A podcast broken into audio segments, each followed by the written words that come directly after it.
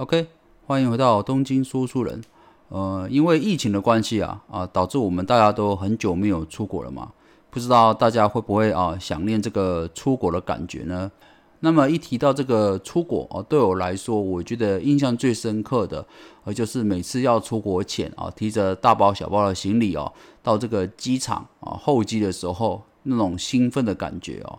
也就是说啊，即使提着行李在边逛免税店绕来绕去，什么也没买啊，或者是光是啊去 check in 啊领机票的时候，那个时候我都觉得好快乐哦，因为接下来就可以到不同国家啊去体验不一样的啊风景，或者是不一样的好吃的东西哦。所以啊，我觉得在机场的回忆都是非常的美好的哦。虽然目前啊大家都没有办法出国去玩哦。但是我觉得啊，透过我们这一集，我们来聊聊一些关于机场有趣的事情哦，也可以稍微舒缓一下啊我们这个想出国的心情哦。OK，准备好了吗？Let's go。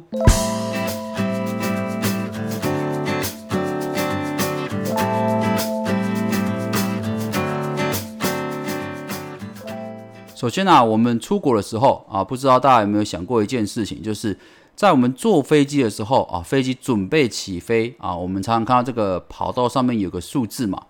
那么哦，这个数字是怎么编码的呢？啊，怎么来为这个跑道取这个数字名称呢？哦，不知道大家有没有这个疑惑？哦那事实上啊，我这边来讲一下，就是这个飞机场上的每个跑道啊，两端都有各一组数字哦，也就是说。呃，每一个跑道它不会只有一个啊，一号跑道、二号跑道这么简单哦。事实上，每个跑道它两端的名称啊都不一样哦。也许啊，这边是这个跑道右侧是写三十三跑道，但它这个跑道最左边它写的是四十六跑道哦，类似这种感觉，也就是一个跑道哦，两端各有一个数字哦。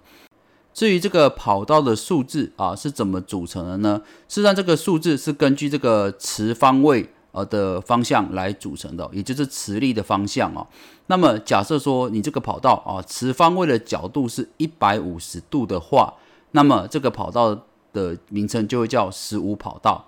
那大家可以理解嘛？啊，跑道一定是笔直的嘛，所以啊，这个跑道十五跑道的另外一端啊，也就是一百八十度的另外一端，它就会变成是十五加十八啊，十八代表是一百八十度的十八，那加起来就变成三十三哦。所以啊，它的如果假设刚才讲啊，这个跑道的一端是十五跑道的话，那么它对称的另外一边一定是加上十八啊，变成三十三跑道哦。那么也因为这个啊，每个跑道啊，它有两个数字嘛，所以也方便这个机师跟塔台来沟通说，哎，你这个呃 A 三六五班机啊，你可能要从十五跑道起飞，那 A 四六九班机可能要从三十三跑道下降。那么啊，就不会搞错，说你是从哪一端，是从跑道的右边呐，或者是跑道的左边啊起降哦。那我相信这个小知识应该也是蛮多人不知道的，我也是最近查了的资料才知道啊，原来这个飞机场的跑道哦都有两组数字哦。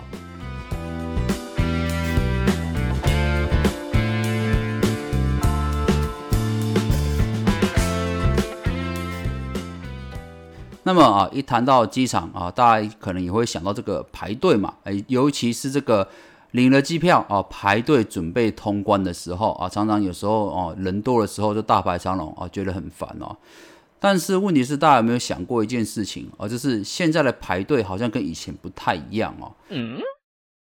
因为啊，这个现在的机场已经有很多开始做不一样的修正了，例如说这个美国休斯顿机场。哦，他们就是经常被客诉，为什么？因为很多旅客客诉说，哦，他们要等很久啊，才能拿到行李。这个时候啊，虽然机场啊已经加派很多人手来帮忙哦，这个行李的运输了，可是平均等候时间也会啊来到八分钟左右。也就是说啊，每个乘客可能都需要八分钟到十分钟才可能领到行李。但啊，这对美国人来讲还是太长了，所以他们还是经常的投诉哦。那么啊，这个机场怎么改善这个呃行李啊要等待太久才能拿到的问题呢？啊，没想到这个休斯顿机场啊的人员啊，他们突发奇想啊，就直接把这个下飞机的闸口搬离原本的位置哦，啊，调到更远的地方哦，变成旅客啊，每次要领行李的时候，要比以往多走六倍的时间才能到行李转盘。没想到这样一改之后啊，再也没有这个客数了，因为这个乘客从飞机闸口下飞机之后，走到行李转盘的时间太长了，走到那边的时候，刚好行李也差不多都到了哦，那么啊就没有所谓的等待的时间了，反而这个客数的时间啊大幅的下降哦。那么我们再来回头讲啊，这个排队啊要通关的时候，也是用一样的原理哦。呃，以前在机场啊，大家应该会理解就是。呃，可能会有五六个闸门口哦，可以让你去通关，所以啊，大家就会想说哪一个队伍比较短，你就往那个队伍去排列嘛，对不对？但是啊，如果你稍微注意一下，现在其实这个机场的排队也都改善了，改成这个用单一蛇形队伍方式来排列。嗯，啊，那什么叫做单一蛇形队伍呢？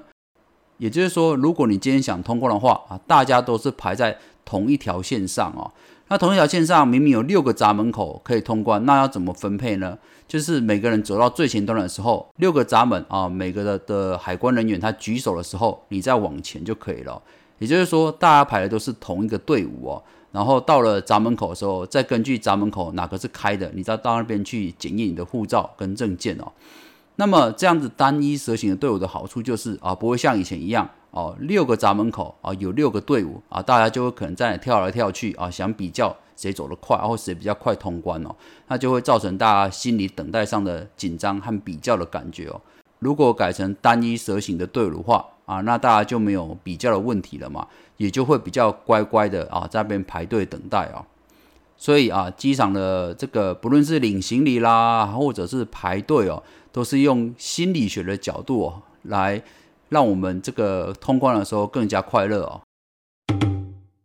再来，我们来谈谈啊，这个机场是如何赚钱的呢？呃，不知道大家有没有想过一件事情，就是啊，我们花钱买机票，那么这个钱是怎么分配的？机场啊，是不是可以从中啊获取利润呢？事实上啊，不管今天这座机场在世界各地的哪个角落或哪个国家，基本上啊，这个机场的收入分为两个层面可以收入哦。第一个是哦航空的收入啊，第二个就是非航空的收入哦。那么航空的收入就像我们一般比较容易理解的，就是譬如说啊，我们在付机票钱的时候，里面就包含这个旅客的安检费啦、服务费啦，或机场的检修费啦、停泊费用啦，或者是飞机库的租用费用，还有包括我们上下飞机使用登机桥的时候这个租用费用哦，这个都算是机场的一些航空收入哦。那么这个收入就占整个啊机场的收入大概是五十 percent 到六十 percent 左右哦，算是比较大的比例。那当然啊，机场也有非航空的收入哦。什么叫非航空的收入呢？哦，以西班牙机场来举例的话，哦，它就包含譬如说免税商品，哦，就占了二十八 percent 啊，餐饮就占了十八 percent，那专门的专卖店啊就占九 percent，停车场啊也有收入哦，占十三 percent 哦。或者包括租车服务哦，占十三 percent 等等哦，这些加起来都算是哦非航空的收入哦。那么哦，这个机场有这么多收入，我刚才讲过，就是有航空收入这些啊，检验费啦、停泊费啊啊，还有非航空收入这些免税店的费用啊、停车场的费用，这样加起来好像啊很赚钱的样子哦。啊，不过这个世界上有 百分之七十的机场都属于亏损的状态。也就是说，有这么多的啊收入来源，但是加起来还是哦，经营机场不是那么简单哦。十座机场啊，都还有七座都是亏损的状态啊。那么啊，讲到这边，不知道大家会不会想说，我们最常出国的啊，也就是桃园机场嘛。那么桃园机场到底赚不赚钱呢？我这边稍微查了一下资料啊，事实上啊，这个桃园机场啊，在台湾的十八座机场中。哦，桃园机场是最会赚钱的机场啊，也就是说，不但没有亏损，而且很会赚钱哦。三十一年来累计上缴一千三百亿元的资金到国库哦。也就是说，哦，从一九九三年以来，哦，桃园机场每年的营收都超过百亿元哦。如果扣除掉一些成本的支出的话，平均哦，桃园机场每年都可以赚达七十亿元哦。再来是啊啊，我们现在这个一讲到出国旅行哦，我们就不得不提到这个廉价航空了哦。呃，我不知道大家有没有搭过这个廉价航空哦。总之啊，我去日本啊，蛮常搭廉价航空的哦。呃，我搭过的廉价航空有乐桃，还有酷航，还有香草航空哦。呃，事实上这三家航空公司都是啊比较常跑日本线的哦。那么当然，这个好像其中一间库航已经已经宣布被合并或倒闭了嘛。但乐桃跟香草好像也还在。不过其中我最喜欢的是乐桃航空啦，因为乐桃航空的整个呃设计感，机身这个呃桃红色的配色，让我觉得还蛮喜欢，蛮漂亮的哦。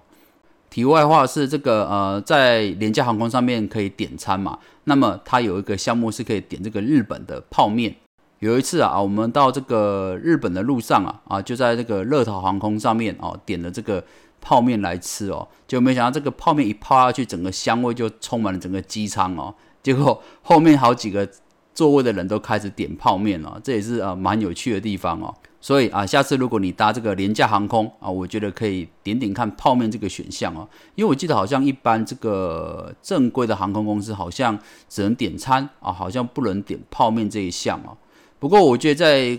高空几万英尺在那边泡这个泡面吃起来，我觉得那个看着窗外的这个白云啊，这个感觉跟在家中吃泡面又完全不一样了哦。好的，那么回到这个廉价航空这个议题上面哦，这个廉价航空啊啊，在这个二零一八年开始哦，就已经载运了大概有一点三亿人次哦，占这个全球所有的航班的三十一 percent 哦哦，所以说。呃，这几年的廉价航空兴起是真的啊，这个已经有三分之一的航线几乎都被廉价航空取代了。那么大家不知道有没有想过一件事情啊，就是这个廉价航空为什么可以啊这么便宜呢？嗯，事实上啊，要让廉价航空的机票这么便宜，最主要的啊就是想办法降低成本嘛。那么至于廉价航空怎么降低成本呢？啊，它采用了几个措施哦，我这边稍微啊讲解一下。第一个是哦，廉价航空通常都采用单一机型哦。以这个欧洲最大的这个瑞安航空公司来做例子哦，瑞安航空公司他们使用的就是波音七三七的客机，也就是它所有的航线都使用这个波音七三七哦。那么啊，一直使用同一个单一机型的好处哦，啊，就是这个可以降低这个飞机的保养费嘛，啊，包括零件都采用一样的嘛，然后还有这个维修的机组人员啊，培训也比较简单啊，只修一种飞机嘛，哦，所以单一机型啊可以降低成本。然后第二个是啊，使用较新的飞机哦，这个廉价航空平均起来，他们使用的飞机的年龄大概都只有六点五年哦。那么为什么要用比较新的飞机啊？就跟我们开车一样哦。开比较新的车和比较新的飞机哦，它的油耗啊就比较低，而且也比较不需要保养哦。那么大家都知道，这个飞机啊，只有在天空飞的时候才会赚钱嘛啊，停在机坪啊都是不赚钱的。所以啊，廉价航空当然啊也希望尽量把这个飞机飞在空中的时间停留久一点哦。所以他们采取了以下几个措施哦，啊，例如说啊，这个在飞机的椅背调整方面啊，就有些是不能调整的啊，或者只能调一两个段数哦。然后再是椅背啊，也不塞这个垃圾清理袋啊，啊，方便这个每个乘客下机之后啊，这个清洁人员清洁的速度可以快一点哦。然后第二个是啊，廉价航空通常啊也不租用这个登机桥。哦，有没有？如果你搭过这个廉价航空，就知道我们下飞机的时候，通常还会再坐这个接驳车啊，或者再走一小段路才能到机场里面。这是因为他们不租用登机桥啊。刚才讲过，这个机场有一项收入来源就是登机桥的租用费用嘛。那廉价航空啊，把登机桥省下来之后，就可以减少费用哦。那再来是廉价航空也比较会避开这个尖峰时段的起降时间。所以啊，你会注意到廉价航空通常这个很优惠的票价都是所谓的红眼班机啊，半夜的到或者半夜才起飞哦，这也是哦可以让它的成本下降哦。所以啊，这个廉价航空就采用这个就是哦减少整理的时间哦，降低开支，不租用登机桥这些措施哦，就可以啊增加飞行的飞机时间哦。啊，例如说，通常廉价航空哦，在着陆四十五分钟之后就能够再次起飞哦。而且一天每架飞机大概可以飞四到五个班次哦，哦，就比一般的航空公司的竞争力来的高很多。哦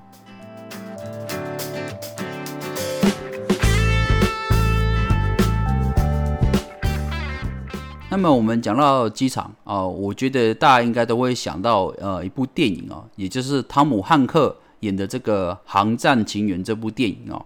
啊，汤姆汉克在这个这部电影里面哦，他就是一个就是被呃拒绝入境的人嘛，所以他就在这个机场住了下来哦。啊，结果还没想到这个爱上了一个漂亮的空姐哦。然后这整部呃剧就是一个在机场的浪漫的爱情故事哦。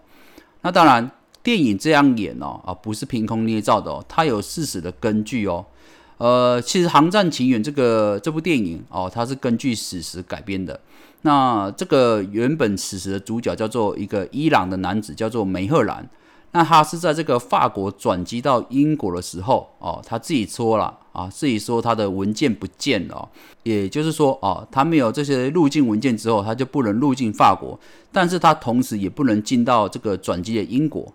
那么一般来讲，机场这个时候会把他遣送回原本的国家嘛，但是他自己又本身被呃祖国伊朗驱逐哦，那变成说啊，他三方啊，不论法国、英国啊，或者是伊朗啊，他都没有办法回去哦。Oh no！导致啊，他就必须住在机场里面哦。那么啊，这个伊朗男子啊，梅赫兰，他在机场住多久呢？他从一九八八年到二零零六年，他都住在法国的戴高乐机场哦，总计十八年的时间哦。那他到最后是怎么离开机场的呢？哦，事实上，在二零零六年的时候，他是因为生病的关系，就一定需要住院治疗，所以哦，才被请出机场哦。最后啊，我们来讲讲这个飞机的寿命啊。呃，我们这么长出国啊，这么长搭飞机，不知道大家有没有想过哦，一台飞机的寿命大概是多长呢？讲到飞机寿命啊，我们就要来算一下飞机寿命要怎么计算哦。事实上，这个呃飞机啊，每一次起降哦，都算一个周期。为什么呢？因为飞机起飞啊，到高空的时候啊，会经过这个大气压差，所以每次经过这个气压差啊，这个飞机上的金属就会收缩，而且会疲乏。所以说啊，这个金属的收缩跟疲乏度是有一定次数的限制哦。所以啊，飞机每一次从啊地面到高空这段这个气压差的过程哦，就会计算成为一次的收缩差。哦，如果这个飞机常常起降的话啊，它的寿命就一定是比较短一点的。那么我们这边就可以推算一下啦，就是呃长途飞机的寿命应该是比短途飞机的寿命长啊。因为这个短途飞机它的起降次数哦比长途飞机多很多嘛，因为有些长途飞机它可能一飞就飞十八个小时哦才到美国或到欧洲嘛，那么它也只算一次的起降，但短途的飞机它可能啊假设台湾飞日本，它可能一天就可以飞个三次，所以它就使用了三次的哦飞机的循环周期的寿命嘛。那么从这个数据上来统计的话啊，譬如说小型的飞机啊波音七三七的话。大概可以飞十二万个小时，那么比较大型的波音七四七的飞机哦，就可以飞到十六万个小时哦。目前全世界啊，过去三十年大概有一万五千架的哦飞老旧飞机退役哦，所以啊可以估算一下，就是平均啊每一架飞机的寿命大概是二十七年哦。那当然，如果保养比较好的飞机的话，甚至都可以用到五十年以上哦。而且比较特别在于说，这个飞机通常退役之后，它并不会马上销毁哦，啊，它会放在这个飞机的一些呃回收厂那边等待哦。因为每一架飞机的零件哦，包括上面的金属，有百分之九十都可以回收循环再使用哦。所以其实飞机也是相对啊非常环保的一种交通工具哦。好啦，那今天就是关于这个机场和飞机的一些有趣的啊小知识哦。